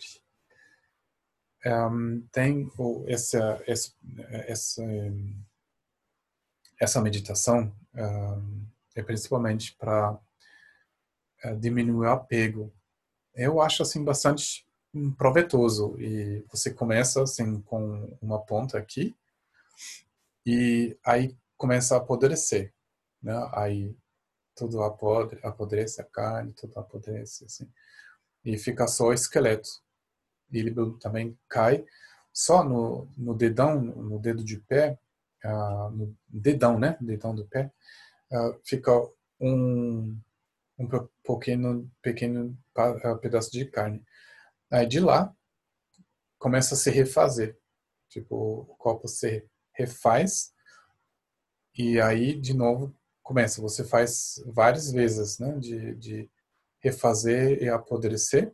Aí você termina em refazendo o corpo. Daí você faz o que você faz. De escaneamento no corpo, é, ou de deixar é, na visão ele apodrecer, ou simplesmente pensar para onde vai a minha mente quando eu vou morrendo, são coisas importantes também. Essa reflexão que eu já dei quando você começa assim pensar, tá, o que eu faço se eu vou morrer agora, em cinco minutos? Será que eu vou fazer um mantra gritando, uma coisa assim? Se eu vou saber que eu vou morrer de noite, eu tenho, será, três horas, o que eu faço? Se eu tenho um dia, se eu tenho três dias, uma semana, um mês, um ano, três anos, cinco anos, dez anos, daí vendo para onde vai a sua mente. Né? De fazer isso de novo, de novo, vai ajudando de soltar os objetivos limitados e ver em o que vale a pena de manifestar em o que vale a pena pensar quando tudo se desfaz. Né? Então, essas meditações ajudam muito de vivenciar livre e, é, por incrível que pareça, o mais você sabe que o seu corpo vai produzir, você, você pode ficar muito mais feliz que ele funciona agora nesse momento mas ele vai acontecer. Ele, ele, vai, ele vai envelhecer mais, ele vai ficar cada vez mais desagradável. Mas enquanto você tem ele, ele é maravilhoso. E você pode, assim, falar coisas incríveis. Você pode, assim, escutar pessoas, você pode aliviar pessoas, você pode trazer benefícios para as pessoas. É incrível. Mesmo se você é gordo ou velho, é, você pode fazer coisas incríveis. Então, enquanto ele está, expressa amor, compaixão, mas não assim que se apoia, não se identifica com ele.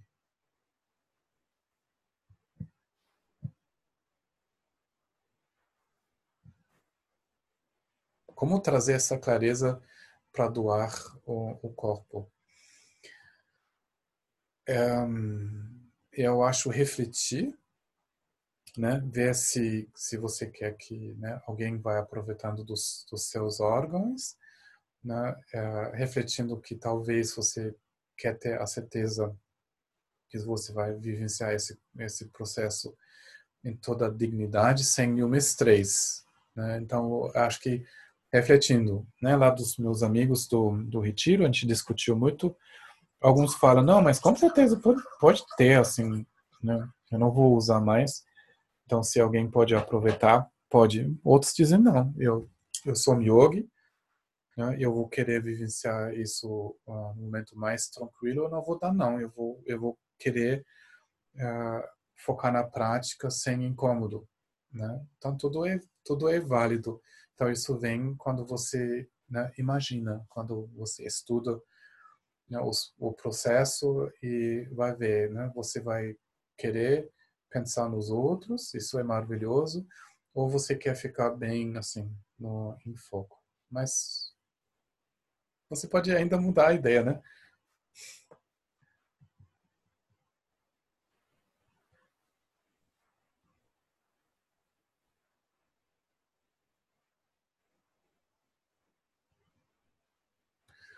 Então, quando a gente pensa de, de receber muitas, muitas energias, às vezes é assim que nós estamos solidificando isto, né?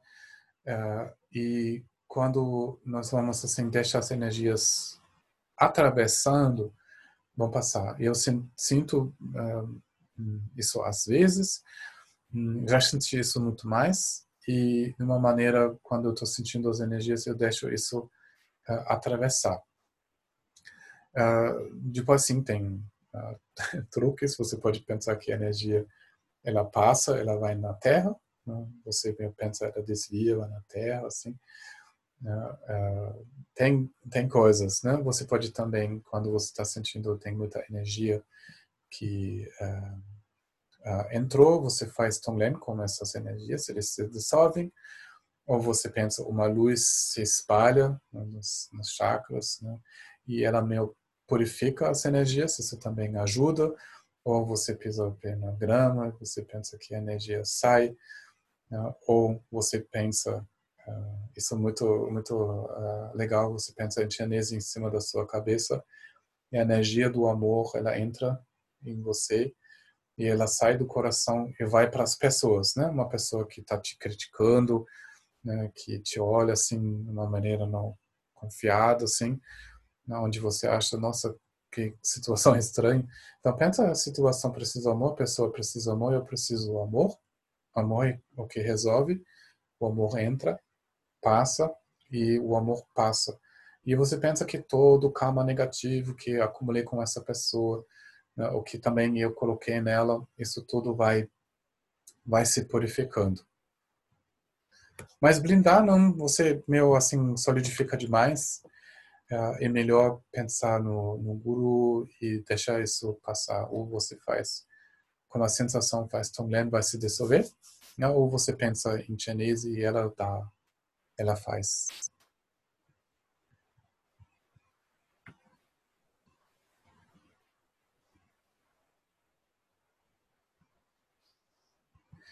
Olha, tem agora, eu acho, em termos de perguntas, Thelma, Rosana e Guilherme.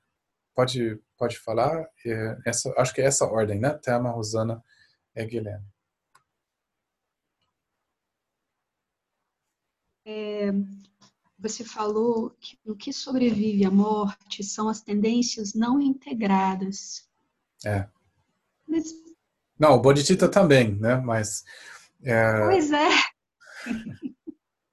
Não, assim, é, deixa eu resumir. Hum, quando a gente chegou lá na Índia, e tinha lá pessoas assim muito legais, é, é, professores em, em estudo, é, já muito avançados que estudam anos, anos, todos os dias, nove horas. É, é, muito bacana. E às vezes tive a oportunidade de sentar com com eles assim de noite assim e perguntar. E a gente perguntou mas assim a encarnação tem encarnação? Eles falaram não não tem encarnação então, claro, tem encarnação. No budismo a gente acredita em encarnação. Eles, eles estão nesse jeito de eruditos, mas eh, como vai ser? O que encarna? Ah, energia. Não. Energia não. Ah, mas talvez assim. Não. Então, o que encarna? Então, eles estão provocando para fazer a gente pensar. Então, ele, eles depois falaram, não, o que sobra são os bhakchak. E bhakchak são as tendências habituais.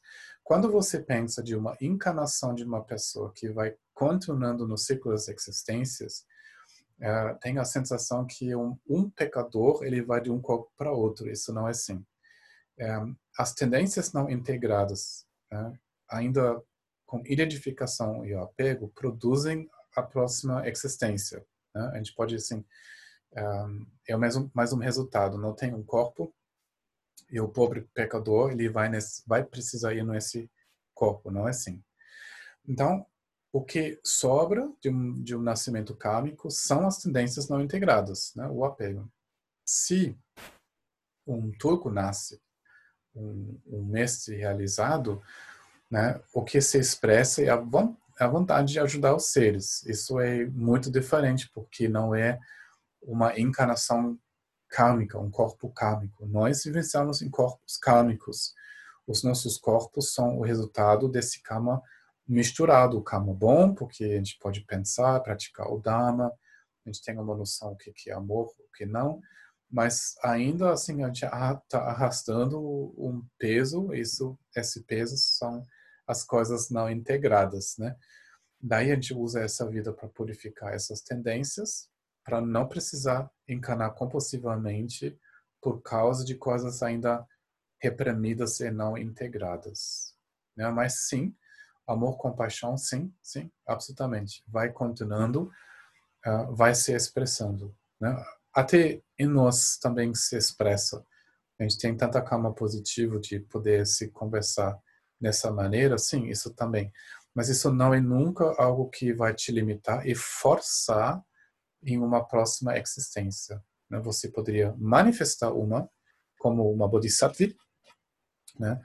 mas a gente está falando aqui mais sobre o que prende né? o, o, o karma. Mas eh, foi legal perguntar. É, Rosana?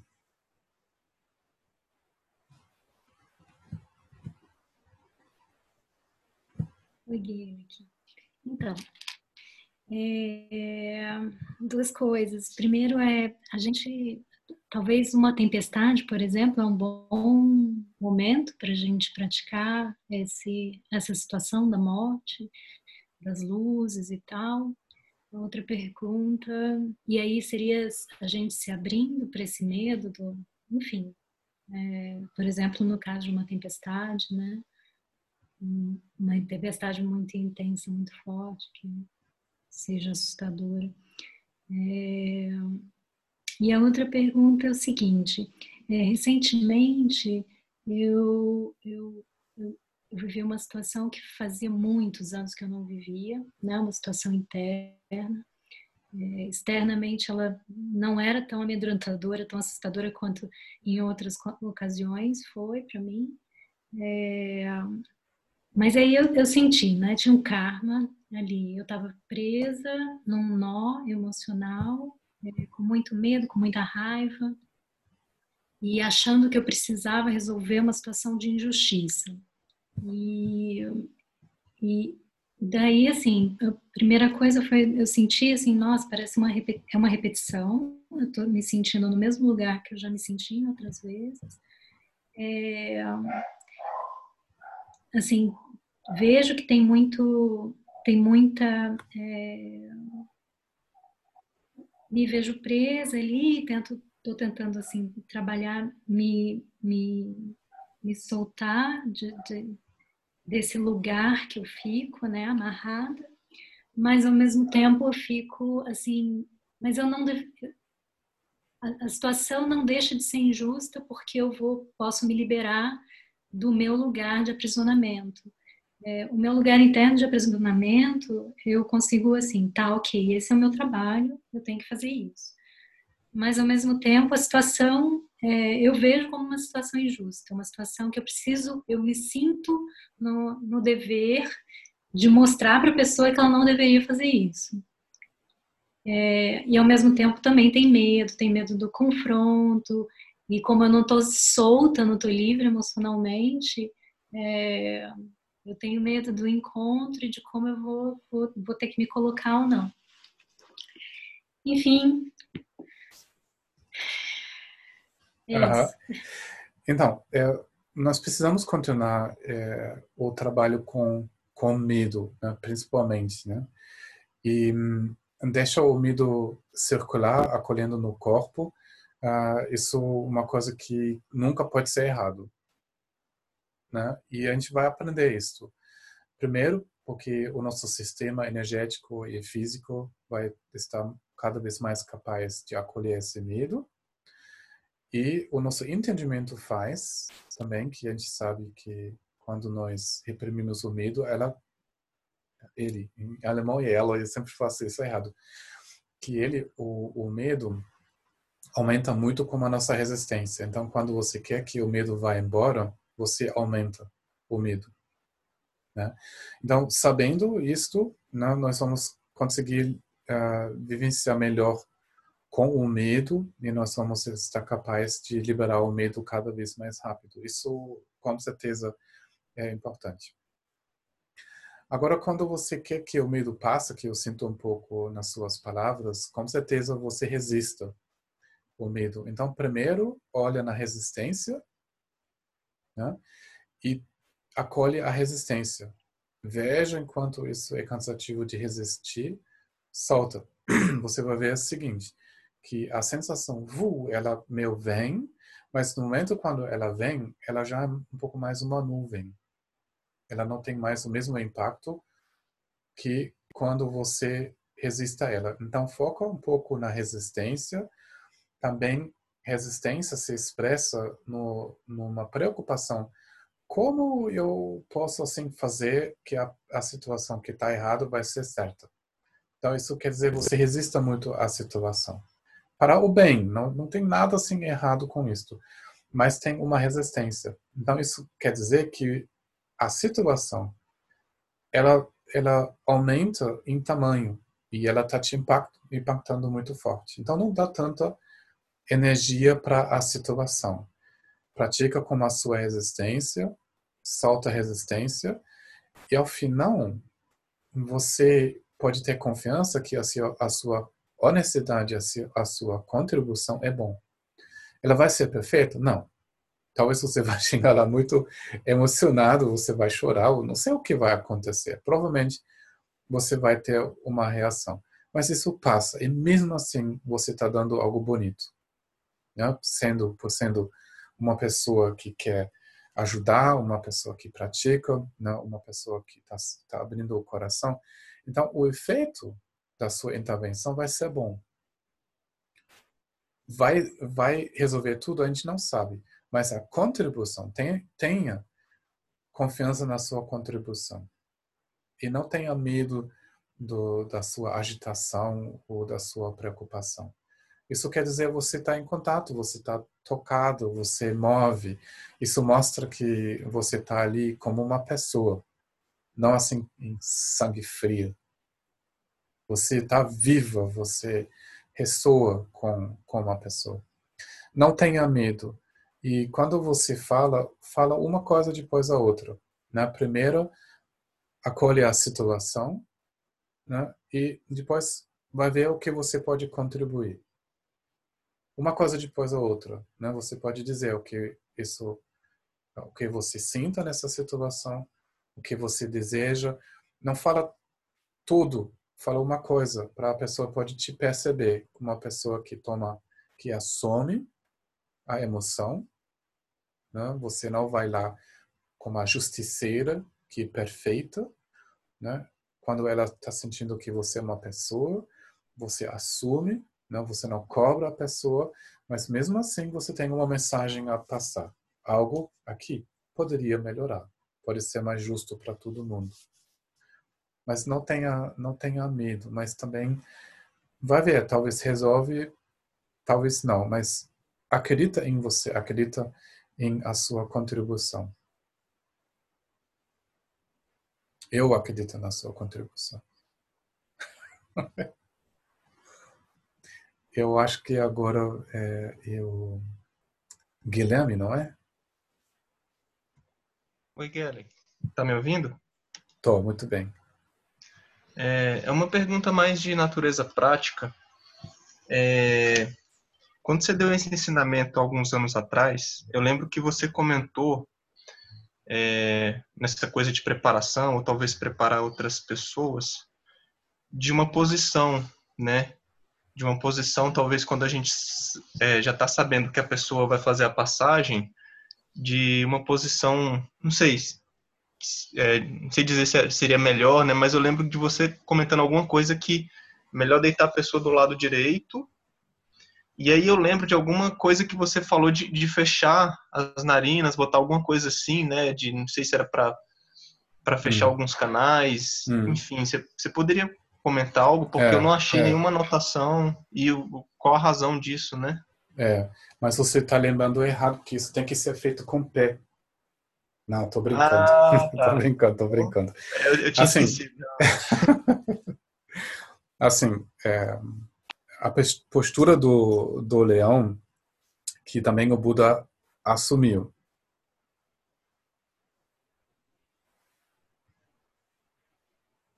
né? O dedo aqui tampa nariz. É assim. E você você meio deita você meio deita em cima. Também é proveitoso uh, de sonhar nessa nessa maneira. Só um, isso tampa o fluxo de algumas energias e a mente fica mais clara.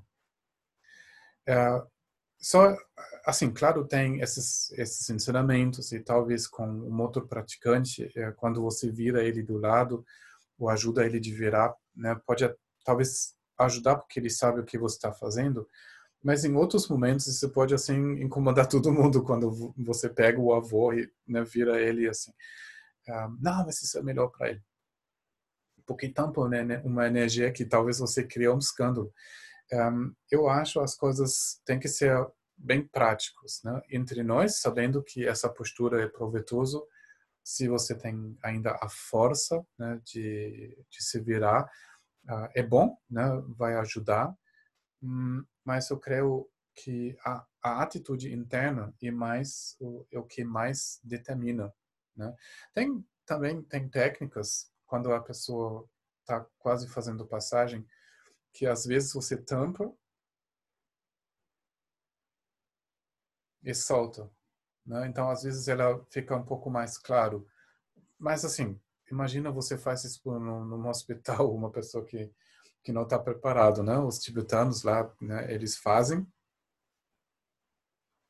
porque uh, são preparados, todo mundo sabe o que você faz. E até tem testes, você, quando a pessoa morre, você coloca uma pressão e isso ajuda a energia de entrar no, no canal central. Ótimo, imagina você ficar em cima, em cima de alguém. Nessa postura, a polícia vem, vai, vai ficar muito difícil.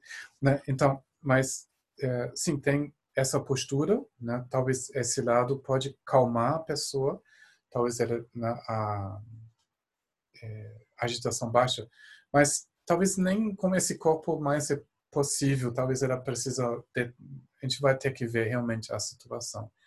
Mas por isso eu não estou pensando tanto nessas coisas. E também tem uma coisa para atrair a consciência para cima, você faz uma pasta com é, metal dentro de uma gordura com uma coisa abençoada de não sei o que, você coloca lá em cima. Não, isso é, isso é verdade, tem essas técnicas. Então, bom, tudo bem, então isso ajuda que a consciência fica atraída por umas coisas magnéticas lá em, lá em cima. Só hum, eu acredito que uh, a nossa presença de coração, a nossa capacidade de estar presente, né, o tom da nossa voz, a nossa sensibilidade, são coisas mais importantes, né, que, uh, que essas partes, os tweaks né, que a gente pode aplicar. Mas, uh, sim, se você pode escolher de né, passar assim, provavelmente isso vai, vai ajudar. Né? Obrigado por me lembrar postura do leão. O Alex está uh, pensando num, num grupo assim de ajudar pessoas de morrer e talvez, é, com a sanga nós podemos ver. Uh, a sanga de Freiburg, várias deles, isso já faz assim, uns 10, 15 anos, eu vi que vários fizeram um, um curso como aprender, né, acompanhar pessoas. Então eles foram. Foi realmente um grupo, uma, uma sanga que falou, não, mas a gente vai assim fazer, vamos aprender de verdade como fazer, vamos falar com os profissionais. E eu acho que você faz vários fins de semana né, de, de aprender e foram ajudar. Então, top, eu acho assim maravilhoso. Né? Para mim, podemos fazer isso. Agora, por último, o meu, o meu filho. É, na França também tinha, tinha sei. Uh, legal, obrigado por lembrar. Sim. A Alice falou na França também. Sim. É, meu filho, Lucas, sete anos, pergunta o que é Devachen.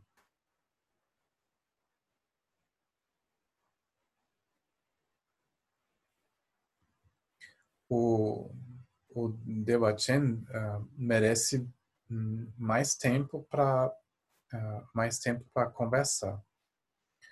Mas é assim, que às vezes uma pessoa, uh, quando ela morre, ela não sabe mais aonde é a casa dela. Ela não sabe aonde ir. Hum, ela fica cansada, com medo, e ela não tem como comer, uh, ela não sabe mais com quem falar. Então, eu imagino esse momento, a pessoa pode ter muito medo, desespero.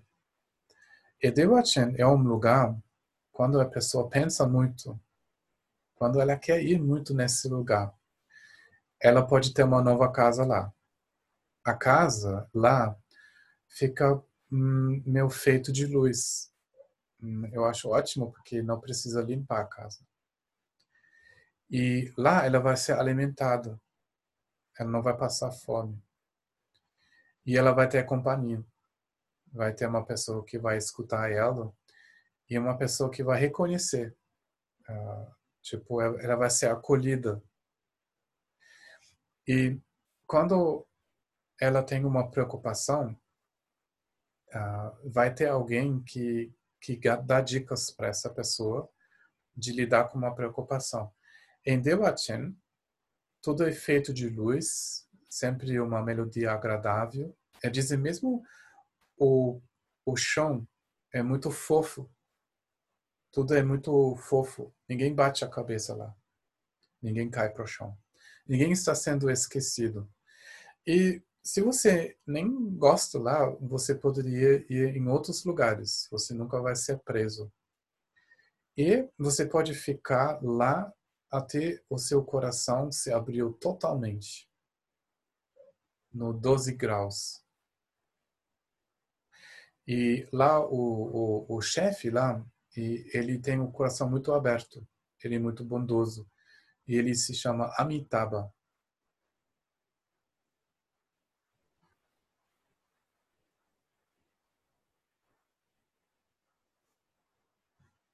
Deixa eu ver eu não vi aqui nos meus quadradinhos o Elimo com o Luca. Estou me enganando. Letícia, é você?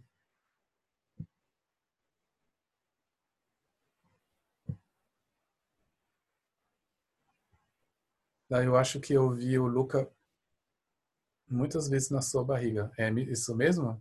É isso mesmo? Esse é o Luca?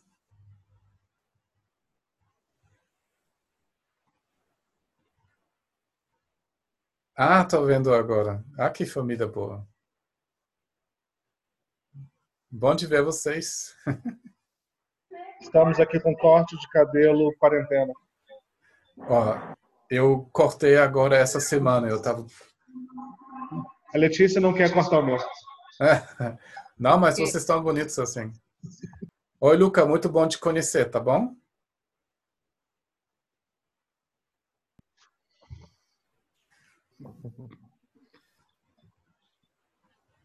Bom, é, se não tem mais perguntas, vamos ver a, a próxima vez. Ah, logo nós vamos também. É... Guilherme, que eu acho que você pulou. Acho que você pulou uma, uma pergunta. É? Parece que Ana Karina. Acho que sim, aí na, no chat, não foi? Tem uma pergunta que eu acho que você não respondeu. Ela fala: Eu sou alvo de muitos julgamentos, sempre envolvida em situações nas quais me exponho muito. Recebo energias, fico mal. Como me, me blindar desse tipo de energia? É, mas acho que eu respondi né, sobre as energias na prática do tom, né? É, é uh, usando o chinese, né, para, né? Pelo menos isso foi a minha a minha resposta. Oi, sim, respondeu sim, Gelec, muito obrigada. Gratidão aí a vocês. De nada, de nada. Obrigado para ajudar, para às vezes eu estou lendo mal, uma coisa assim. Ou quem quem está ali na, no, no, no lado do Elimo da Letícia? Fala quem é tu. E a Letícia e a e ah, que ótimo. Vocês são uma família muito bonita. Faz o manipemeu para ele, para o Galec. Oh, manipemeu. Oh, obrigado. Então agora vamos nos juntar e vamos esperar, vamos desejar que uh, o Manipemung vai para todos os seres né, que sofrem agora uh, nessa situação e também todos os seres que sofrem morte ou estado pós-morte podem ser acolhidos e podem ir para a debatir. Não, não, não. não. Oh, Manipemung, Manipemung, Manipemung. Mas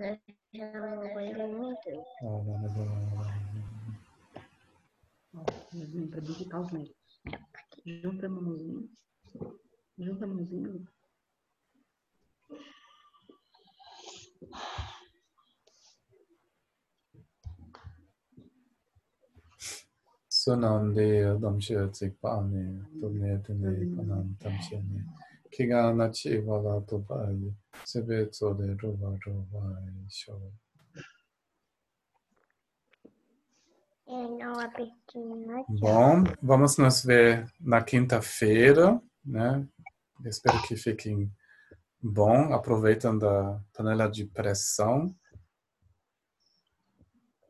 Eu espero muita saúde e muita coragem para né, para vocês. E a gente pode, sim, uh, talvez, continuar uh, com o ensinamento sobre Dewachen. Né? Pensar um pouco nessa, nessa uh, transição.